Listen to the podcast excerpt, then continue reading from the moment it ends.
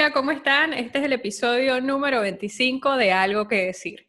Y hoy es un episodio súper especial porque es la primera vez que tengo una invitada. Mi invitada de hoy es Lucía, es una amiga de, la universidad, la cual conozco de muchísimo antes. Tenemos un montón de historias de, la adolescencia y luego nos reencontramos en la universidad y tenemos una historia en general muy similar. Eh, nuestros padres tienen carreras similares, estudiamos la misma carrera, coincidimos en varias actividades extracurriculares a lo largo de la vida y de grandes nos hicimos muy buenas amigas, terminamos migrando y estamos en la misma ciudad, así que tenemos un estilo de vida similar. La diferencia fundamental entre mi invitada y yo es que mi invitada es mamá y yo no. Así que en el día de hoy les voy a presentar a Lucía, vamos a estar hablando un poco del tema de la maternidad y los desafíos de ser madre en este entorno actual, entorno de pandemia, este, y no solo el entorno de pandemia, sino el estar tan expuesta a tener tanta información y tantas opciones que antes las mamás no tenían y que algunas veces ese exceso de opciones, en vez de, de ser un beneficio, nos puede jugar en contra. Así que bueno, Lucía, bienvenida, encantada de tenerte acá. ¿Cómo estás hoy? Bueno, Giselle, muchas gracias por la invitación. Es algo súper nuevo para mí mucho más que para ti y fue, realmente no me lo esperaba para nada, pero bueno, aquí estamos, así que vamos a conversar de lo que, de lo que quieres exponer y bueno, aquí estoy abierta a todas las, las preguntas y así yo también puedo devolverte algunas otras. Perfecto. Bueno, Lucía, como les dije, ella este, es arquitecta tiene, no solo es arquitecta, sino que es diseñadora de interiores, eh, es violinista, tiene un montón de cosas, un currículo súper grueso de, de talentos. Y como que su última etiqueta, y lo voy a llamar así, la última etiqueta que Lucía se puso es la etiqueta de mamá. Y se ve que es una etiqueta bien importante porque incluso decidiste en tu Instagram cambiarte el usuario y ya no eres Ark Luchi, ahora eres Lucía, mamá de Liam, si no me equivoco. Luchi, mamá, me dejé el Luchi todavía. Ah, Luchi. Luchi, mamá, de... Liam, o sea, eso ya es un, un, statement. Tú le estás diciendo al mundo, esto es lo más importante que estoy haciendo ahora con mi vida. Exactamente. Y aquí comienzo yo con mi pregunta. ¿Tú siempre supiste que querías ser mamá? ¿Es, ¿Es, un sueño que siempre estuvo allí o es algo relativamente nuevo? No, no, no, no, no. Eh, bueno, siempre he sido muy abierta con los niños, me encantan, me encantan los bebés, pero había tenido mucho tiempo huyéndole a la idea de ser mamá. De hecho, mi esposo viene queriendo ser padre desde hace como, no sé, desde que empezamos a ser novios, mamá. Wow. hace como, no, hace un montón, hace un montón. Y, y bueno, yo estaba reacia, no, no, primero situación país, que me bloqueaba totalmente la idea de, ser mamá en ese momento y así lo fui postergando hasta que llegó el momento en que dije, que de hecho creo que fuiste la primera persona que se lo dije, llegó el momento, ya vamos a darle, es el momento. Y ahí fue que me lancé y no tuve mucho tiempo para pensarlo porque fue así. Pero a mí me impresionó porque sí, recuerdo esa conversación, fue tu cumpleaños de hace dos años que yo te hago el comentario respecto a una luna que estaba sucediendo y yo le digo, mira, este es un año como de, de, proyectos creativos y tú me sueltas así como que sí, quiero ser mamá. ok. tal cual, tal cual. Y así fue, así fue. Fue muy rápido. La verdad es que no pensaba, porque hay muchas, hay muchas teorías de que si tomas pastillas por mucho tiempo y tal, puede pasar esto, puede pasar aquello. No, todo es mentira puede pasar en un segundo o puede tardar, depende de lo que, de lo que en realidad estés buscando, creo yo. También creo que de, quizás el estado emocional de las personas, tú estabas ya como abierta, como que lo habías procesado y lo ibas a hacer sin estrés, porque yo creo que tú en ese momento no lo estabas viendo con estrés, que es muy diferente a las personas que se ponen esa meta, pero le ponen tanta presión que yo me imagino que esa misma presión le, le pesa al cuerpo y obviamente el, el, resultado se, se, retrasa, ¿no? Como, Como cuando uno tiene una obligación y la tienes que buscar con tanto trabajo, pues las cosas no fluyen tan bien. Yo creo que eso a ti te jugó a tu favor. Sí, sí, sí. Para mí yo dije, no, es el momento ahora. Eh, nos sentimos seguros de, bueno, ya estábamos más estables acá en el país, este, y dijimos, bueno, yo lo dije porque yo era la que tenía esa decisión en mis manos desde hace un tiempo, y dije, bueno, ya, ya estoy preparada, ya es el momento, y así fue, fue el momento y fue ahí, ahí mismo. Sí, fue muy rápido. Y, ajá, entonces allí entro yo a la siguiente pregunta todo sucede muy rápido, ¿no? Porque yo me imagino que tú creías que no se iba a dar tan rápido, que de repente ibas a tener como unos meses ahí de, intentos y de repente llega la noticia de, sí, bueno, aquí, aquí estamos metidos. ¿Qué, ¿Qué pensamientos pasan y qué emociones pasan por la mente de una mamá primeriza?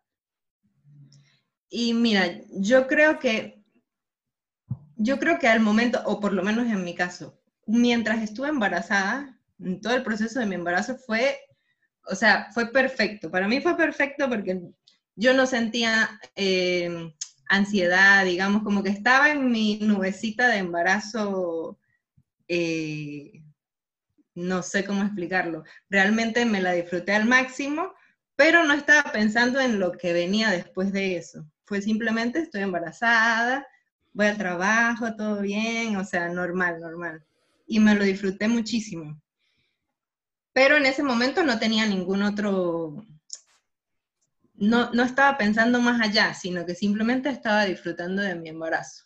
Y así fue, y fue perfecto y fue maravilloso. O, sea, en ese momento. En ese momento tú no tenías ningún miedo de lo que viene, ni cómo me cambia la vida. Ahí no. No, la verdad que no. ¿En qué momento? Ah, perdón, sigue, sigue.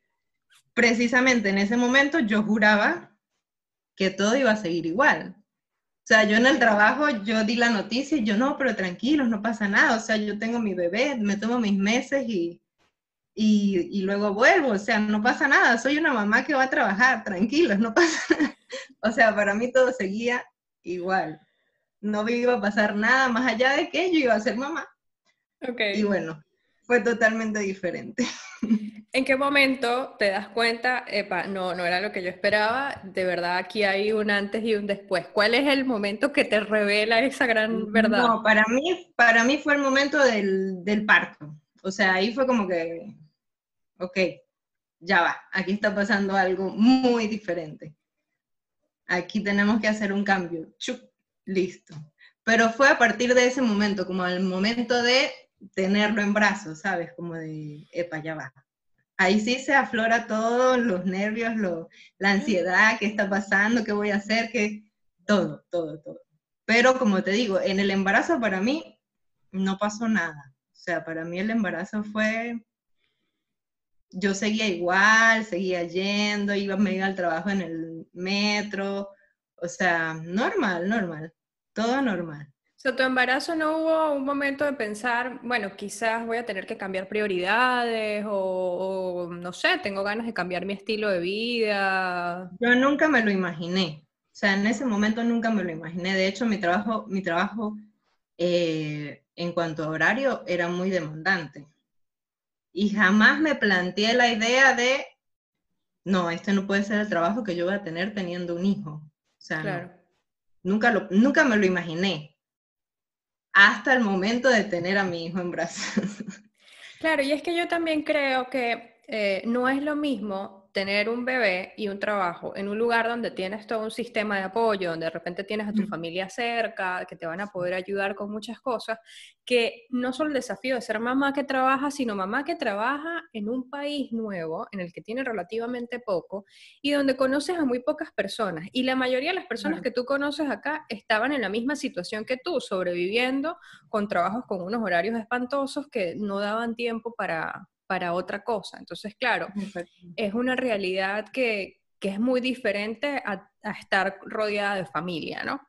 Sí, sí, sí. Creo que eso también te impulsa a, establecer prioridades, porque estás en un país en donde no vas a dejar tu hijo a tu hijo o hija en cualquier lugar.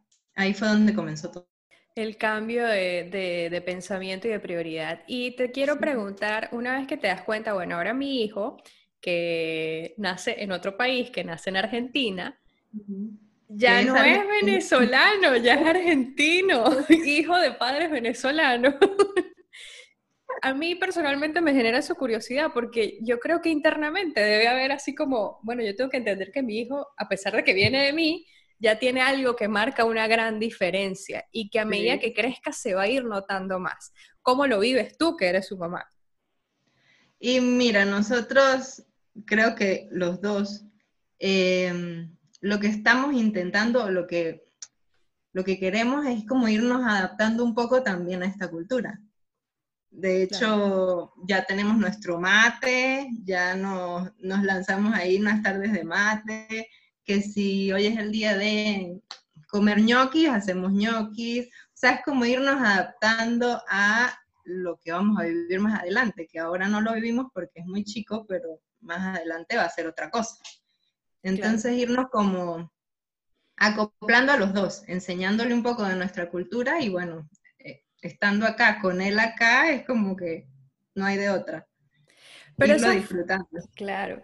Esa fue una decisión consciente que hicieron ustedes dos como pareja de nosotros vamos a, empezar a involucrarnos en esta cultura de esta manera por, por Liam ¿O es algo que se ha ido desarrollando naturalmente? No, se va, se va dando naturalmente.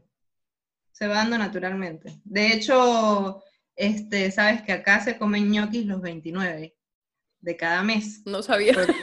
bueno, es una tradición de acá que se comen ñoquis los 29 de cada mes para traer abundancia al hogar y oh. tal, no sé qué. Nunca lo habíamos hecho y eh, el mes pasado me dio por hacer ñoquis. Entonces, bueno, vamos a hacer ñoquis hoy, comemos ñoquis y así vamos dándole a esta nueva, a esta nueva tradición. Y así lo vamos, lo vamos a, como que se va dando naturalmente, sin presionar, sin... ¿Cuáles son tus miedos y no tanto con respecto a, al futuro del bebé? Porque yo creo que cuando, cuando una mujer se vuelve madre ya no es protagonista, ya es reparto. Pero volviendo a que seas tú protagonista, ¿cuáles son los miedos de Lucía con respecto al futuro? ¿Cuáles son las expectativas? De repente no de 20 años, pero sí a, uno o dos años. ¿Cuáles son los principales miedos de esto? Y mi principal miedo podría ser eh, retomar mi área profesional. Ese podría ser mi principal miedo. Por, primero, el hecho de tener que dejar a Liam. Tener que dejarlo como que tenga su espacio y yo tenga el mío, es como que ¡ah! no me lo imagino. Claro. Pero eventualmente va a pasar. Y bueno, retomar mi, mi miedo principal profesionalmente podría ser encontrar un trabajo donde me pueda acoplar a ambas cosas, que me parece complicado, me parece complicado de conseguir, pero bueno, esa va a ser mi meta conseguir algo donde pueda manejar ambas cosas de la mejor manera. Entonces, eso quiere decir que tú sí tienes eh, intenciones a corto o mediano plazo de retomar tu carrera. O sea, eso no, Esa, esa, parte de ti no es que se murió, no es que ya yo no quiero tener nada que ver con eso. No, no, no. No, no, no, no, no, para nada. Tal vez el, el ambiente laboral en donde estaba me tenía un poco abrumada. Y mm, pensar en volver a ese mismo ambiente con Liam, eh, con Liam eh, en, casa, digamos, con Liam con nosotros, era como que no quería hacerlo. No quería hacerlo por todo lo que eso implicaba, las horas de trabajo, el estrés en que siempre se maneja un ambiente un poco estresante, pero, pero sí, sí, sí, más adelante eventualmente vamos a, voy a retomar profesionalmente. Ahí están, mamá, mamá, mamá. Se escucha Voy a retomar profesionalmente, sí, sí, sí. Espero encontrar el que, el trabajo que quiero y, y sí. Perfecto. Voy a volver a echar un poco hacia atrás porque hay otras preguntas que te quería hacer y es con el tema del exceso de información que hay ahora sobre qué es ser mm. mamá, la crianza, la educación, la alimentación. Y yo creo que eso debe ser un gran choque, porque nosotros fuimos criadas de una manera donde más o menos todos los padres lo hacían igual, este, qué cuento de crianza respetuosa, ni qué cuento de una alimentación donde el niño se embarra. Ese era el, fulano avioncito que te tapuzaba en una... Mi mamá cada vez que ve a Liam comiendo es como que, no, eso no era así. Exacto. ¿Cómo haces tú ese cambio de pensamiento en la crianza? ¿Por qué tomas esa decisión? Y, y más allá de ser beneficiosa para Liam, que obviamente ese debe ser el objetivo, ¿cómo afecta eso? ¿Cómo te afecta a ti? Porque te estás amoldando al niño, ya el niño no se amolda a la mamá, ¿cómo te sientes con eso? Bueno, mira, eh, yo creo que nosotros en esta era tenemos algo, como has dicho, tenemos a la mano mucha información. Y eso fue lo que hice. Durante todo mi embarazo leímos mucho, nos aprendimos eh, de lo que dicen las redes, de lo que dice hicimos cursos, o sea, es mucha información que tenemos a la mano que está basada en evidencia científica. Y, que, y que eso nos ayuda mucho porque, ok, acá está pasando algo, pero esto ya está, este, ya está comprobado, los beneficios que tiene, qué es lo que, en qué ayuda al bebé, en qué tal, tal. Por esa razón tomamos la decisión de que fuese así. Okay. Ahora, muchas veces te juega en contra tanta información por ejemplo, al momento, de, al, momento del nacimiento, cuando nace Liam, empezamos con el tema de la lactancia. Entonces la lactancia, que se tiene que agarrar así, que tiene que agarrar que no sé qué, que la posición que es así, que tal, no sé qué, el estrés que tienes en la cabeza es impresionante porque no sabes si está comiendo, no sabes si está tal, no sé qué. Lo vas, lo pesas, sí, subió un poquito, después vas, lo pesas, no bajó. Entonces es un estrés que no tiene nombre, es horrible. Entonces, tanta información que yo tenía en la cabeza que era no, que se agarre, no, pero está bien agarrado, no, pero no, no está bien agarrado, no, no está comiendo, sí, sí está comiendo, o sea, es demasiado. Entonces, en ese momento me parece que me jugó en contra tanta información claro. que no dejé que la cosa fluyera tan libremente que eh, en un momento dado eh, no se estaba dando, o sea, no se estaba dando la lactancia, no del estrés no me sale leche, no sé tantas cosas. Claro. Y bueno, este, en ese momento tuvimos que recurrir a la, al tetero, que fue nuestro apoyo, y yo me daba golpes de pecho porque no, yo quiero que mi hijo tome teta, y no, mi hijo tiene que tomar teta y tiene que tomar... Horrible. En ese momento fue horrible porque yo me sentía la peor. No puede ser que mi hijo no esté tomando mi teta, que no sé qué. Claro, igual le di en paralelo ambas cosas y ahora está tomando solo tetica. O sea, él come y toma tetica. Es abrumador. sí. Claro. Y allí es donde hay un punto que estás tocando que, que, a pesar de que tenemos tanta información, sigue siendo, estando en común con, con nuestras mamás y nuestras abuelas. La culpa, la bendita culpa de la mamá. No, la culpa es siempre, siempre te va a acompañar la culpa. Porque lo hice bien, porque lo hice mal, porque sí, le di teta, pero no le di lo que yo quería, entonces le di tetero, entonces, pero ¿por qué estoy haciendo esto? Pero porque siempre, siempre vas a tener la culpa de acompañante.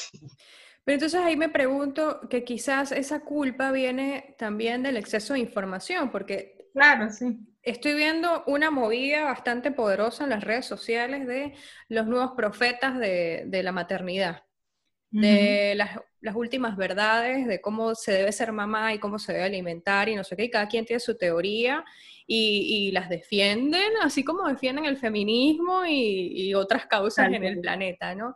Entonces, ¿Te has sentido juzgada en alguna parte de tu proceso por el entorno, por la familia, por los amigos o incluso por las redes sociales por tu forma de hacer las cosas? Yo creo que siempre, siempre, o sea, al principio sí, al principio me sentí muy juzgada, ¿por qué? Porque yo quería dar mi teta. A capa y espada yo quería que mi bebé tomara teta y punto. Porque era lo que, era lo que yo había leído, que está bien, que los, que los anticuerpos, que esto, que lo otro. Ahora lo agradezco porque Liam en todo este tiempo, gracias a Dios, no ha tenido ni una gripecita ni mm, nada. Eso está perfecto. Pero en ese momento no estaba funcionando. Entonces, bueno, tenía mi mamá, mi papá de un lado, diciéndome, el bebé no está subiendo bien de peso, tienes que darle deterito. Ezequiel también, por supuesto, preocupado, y yo estaba bloqueada. O sea, yo no quiero que mi bebé tome tetero. Y yo creo que eso también es, es, el montón de información, o sea, tienes que darle teta porque eh, es lo mejor para el niño. Ajá, sí, pero en ese momento no está fluyendo bien, tengo que alimentarlo. Y necesitaba que alguien me diera un par de cachetadas para que reaccionara, porque sí, tienes que darle teterito mientras todo se soluciona. Más adelante vemos qué pasa, pero ahora tiene que tomar tetero, porque no está subiendo bien de peso. Entonces sí, ahí fue como que, epa, ya va, ya va, ya va. Y sí, estaba siendo juzgada porque obviamente mi bebé no estaba subiendo bien de peso y yo no terminaba de aceptarlo. Claro. Pero sí, entonces, después viene la culpa. ¿Por qué no le di tetero desde un poquito antes? Así va. O sea, siempre, siempre vas a tener por un lado o por el otro, lo estés haciendo de una manera o de otra, siempre te va a llegar. ¿Por qué lo hiciste así? No lo hiciste de la otra manera. Y no llegará un momento en el que uno dice, ya no leo más libros, no veo más cuentas en Instagram de mamás sabias y de pediatras iluminados y yo simplemente voy a probar a ver qué es lo que funciona. Yo me imagino que llegará un momento en que no quiero escuchar a nadie, no me llamen, no me digan nada. No quiero nada, no quiero nada, no quiero nada. Sí, sí, sí, pasa, pasa. Y cierras y sueltas el celular y ya va, voy a descansar un poco porque ya fue suficiente, ya tengo suficiente información, vamos a ver qué voy a hacer con toda esta información esto sí, esto no, o sea, porque es, abruma, es abrumador. Y en todo este proceso tan abrumador, ¿qué es el, ¿cuál es el peor consejo que te han dado en, en, sí, en esto de ser mamá? Y que lo repiten mucho, que te lo dicen los, los amigos, los padres. ¿Qué es lo peor que te han dicho? Mira, y yo ahora se me ocurre con la alimentación, porque yo comencé a alimentar a Liam con cosas naturales, o sea, que comiera directamente el vegetal, directamente la fruta, nada de papillas, porque ahora pues está el, el, el, método este de darle trocitos de comida para que él solo autorregule y así vaya alimentándose según lo que él quiera. O sea, ahí no hay avioncitos, no hay nada, o sea, tú lo dejas que él explore y se alimente. Y hasta ahora Liam tiene un año y dos meses hasta ahora Liam no ha comido sal ni azúcar. Entonces, tengo a los abuelos, los tíos, los primos, todos diciendo, pero ¿por qué no le vas a dar un chocolatito al niño? Pobrecito. O sea, pobrecito. Pero él no sabe lo que se está perdiendo porque no lo ha no sabe lo que se está perdiendo, no sabe lo que se está perdiendo porque su paladar todavía es algo virgen, o sea, él solo ha probado este, endulzantes con, con fruta. O sea, yo le endulzo todo con fruta y, y punto. Pero entonces es como, ¿cómo el pobre niño no va a comerse un pedacito de torta, un chocolate, Coca-Cola? Mi papá me dijo, que ¿por qué no le daba Coca-Cola? Pobrecito, pero míralo, él quiere Coca-Cola porque teníamos una Coca-Cola en la mesa. mira, él quiere Coca-Cola, no le voy a dar Coca-Cola. Está peor que le dé Coca-Cola a que, se la, a que no se la muestre, o sea. Y eso es como que repetitivo, o sea, los abuelos es fijo, que es como que el bebé está sufriendo porque no come azúcar. Qué difícil debe ser eh, verse en la situación, por ejemplo, eh, con tus papás, que, que son unos papás amorosos, súper atentos, súper involucrados, y estarles diciendo todo el tiempo, no, o sea, respeten mi forma de criar a mi hijo, gracias por, su, por sus consejos, que sé que vienen del amor, pero necesito que respeten que yo soy la mamá, y que bueno, si me equivoco, son mis equivocaciones. Y en ese aspecto, en el aspecto de, sobre todo para mí de alimentación, que es lo que, bueno, ahora estoy libre, no estoy trabajando, me parece a mí como mamá que lo menos que puedo hacer es hacerle los platos a mi hijo que lo nutran, que lo alimenten, que le hagan bien, pues. Y me parece que estar lejos de ellos me ha facilitado mucho las cosas en ese aspecto. Claro. Porque, mm, porque estar cerca de los abuelos, eh, intentando eh, cumplir esto que quieres, me parece que hubiese sido muy complicado, mucho, mucho, mucho. Claro. Claro, porque si ellos te ayudan a cuidarlo, ellos le van a dar la comida escondida, toda la cosa. Sí. Sí, sí, ¿Cómo te sientes con la decisión de no trabajar por un tiempo y dedicarte 100% a ser mamá? No, espectacular. Fue la mejor decisión que pude haber tomado. Por más de que no te puedo negar que hay días que estoy demasiado cansada, por ejemplo, que ya el cuerpo a la noche no me da más y ya, necesito caer en la cama y punto. Pero, pero es la mejor decisión que he podido tomar. O sea, estar con, estar con Liam a tiempo completo, digamos. Este, este primer año para mí ha sido fundamental. Ya más adelante pues iremos viendo en qué momento se retoma, pero ahora por tema pandemia pues todo está siendo extendido más de la cuenta, pero este, para mí fue la mejor decisión la mejor decisión que pude haber tomado. ¿Has sentido que te han recriminado o te han juzgado por esa decisión? No, no, no, no. Va, y si me han juzgado no me lo han dicho. Ah, no. la no, gente no. puede pensar lo que quiera, pero me explico que si tú lo has sentido, si lo has vivido, si te han hecho comentarios, ¿sabes? Porque no, ahora con, hecho, con esto de que las mujeres somos libres de elegir, entonces si no elegimos la máxima libertad, también somos juzgadas por, por ah, eso. Claro, sí, sí, sí, sí, sí, sí, sí.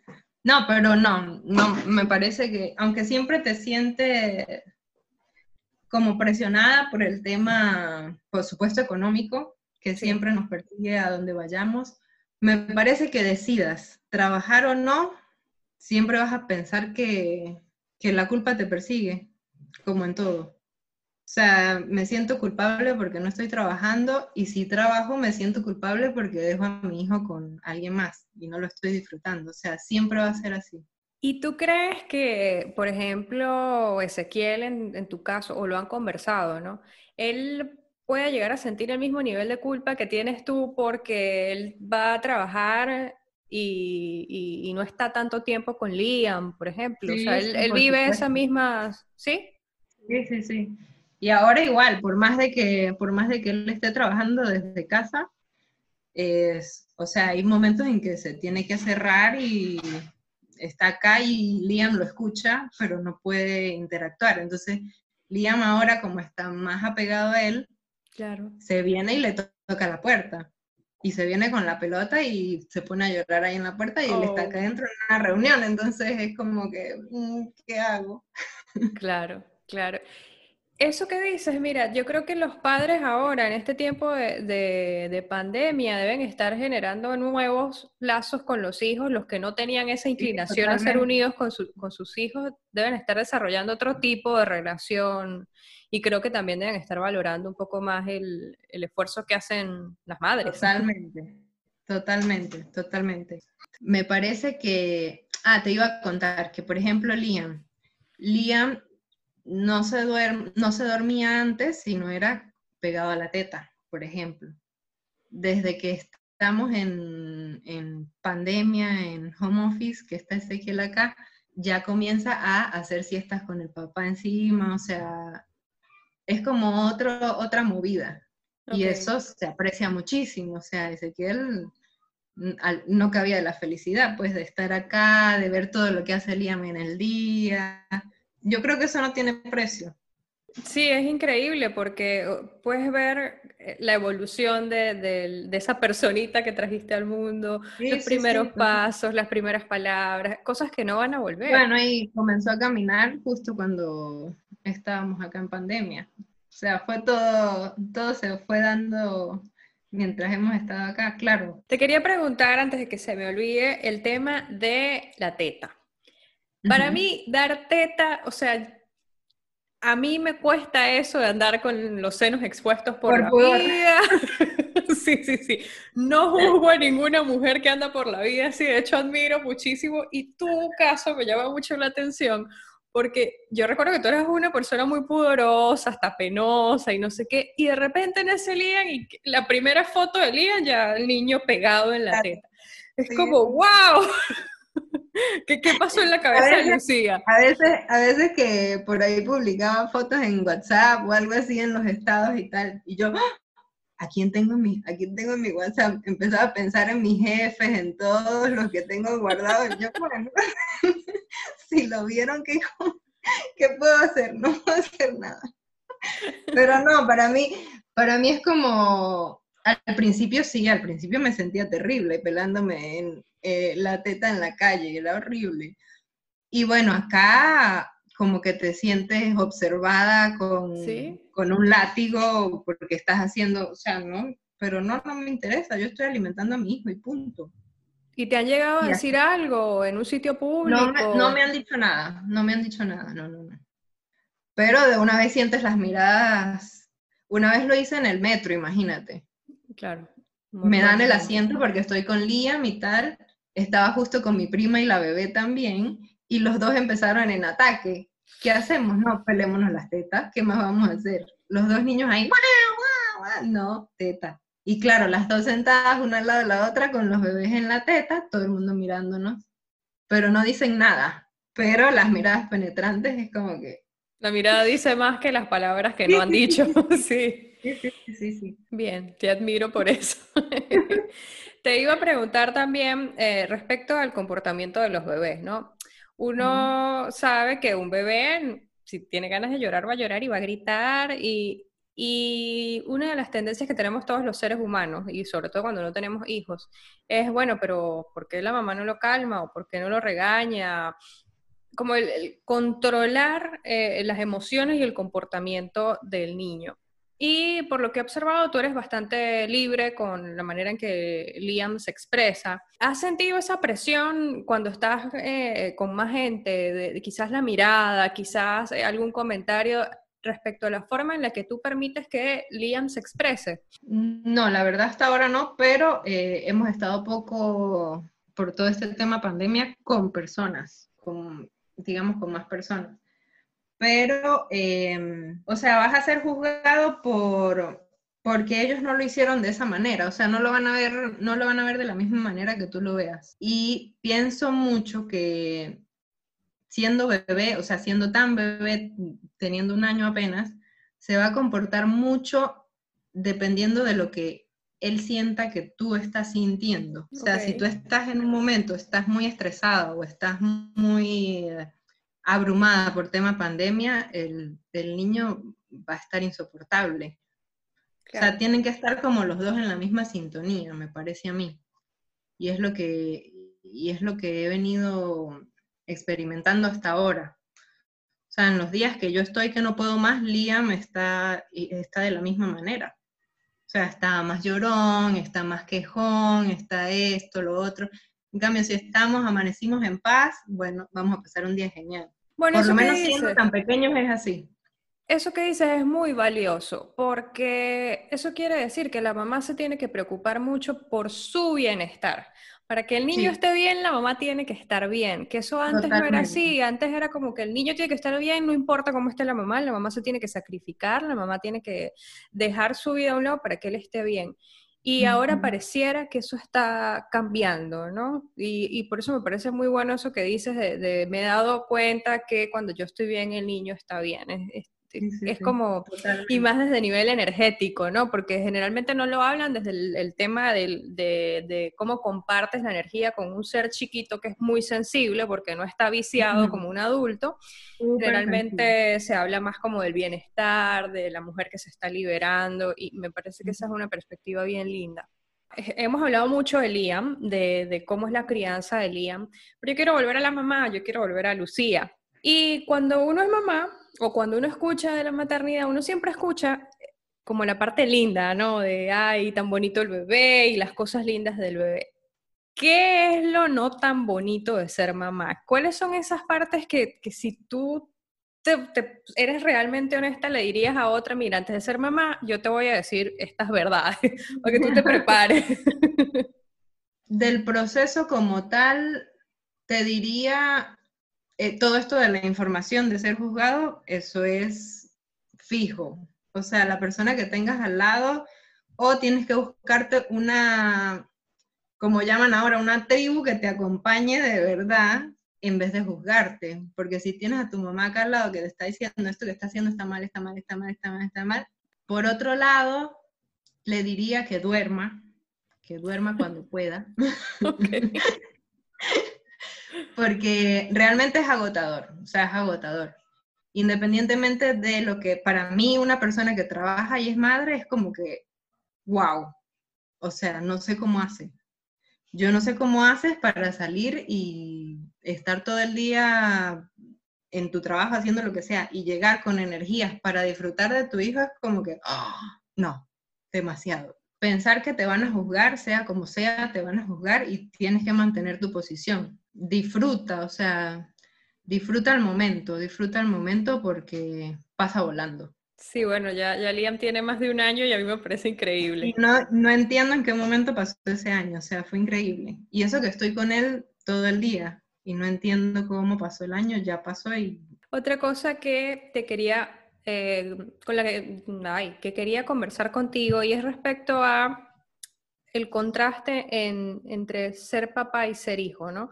Porque una de las cosas que, que creo que debe ser difícil es a través de tu hijo vas a revivir cosas de tu infancia, vas a ver, incluso vas a juzgar de manera positiva o negativa tu propia crianza y vas a tomar decisiones basado e-, en ese pasado, ¿no?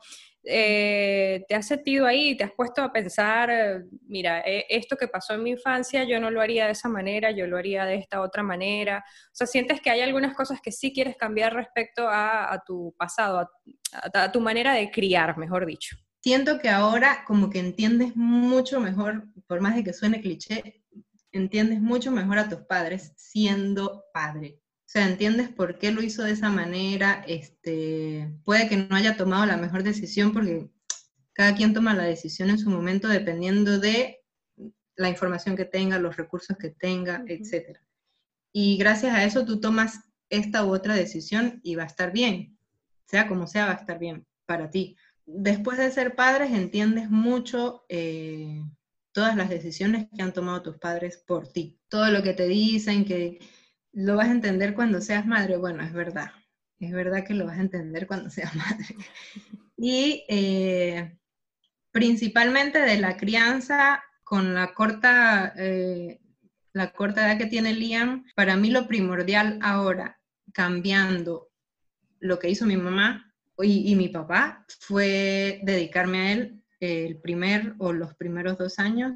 Eh, completamente por decisión propia. Y eso me parece una parte importante. Por ahora, te puedo hablar de eso. Em, esa es otra cosa, ¿no? Porque aquí hemos hablado de ti y de tu crianza y tal, pero claro, también está la otra parte, la otra cara de la moneda, que es Ezequiel, con su crianza bastante diferente a la tuya, eh, que cada uno debe tener una visión de qué es una familia, cada uno tiene una forma de educar diferente y, y debe ser también un reto ponerse de acuerdo.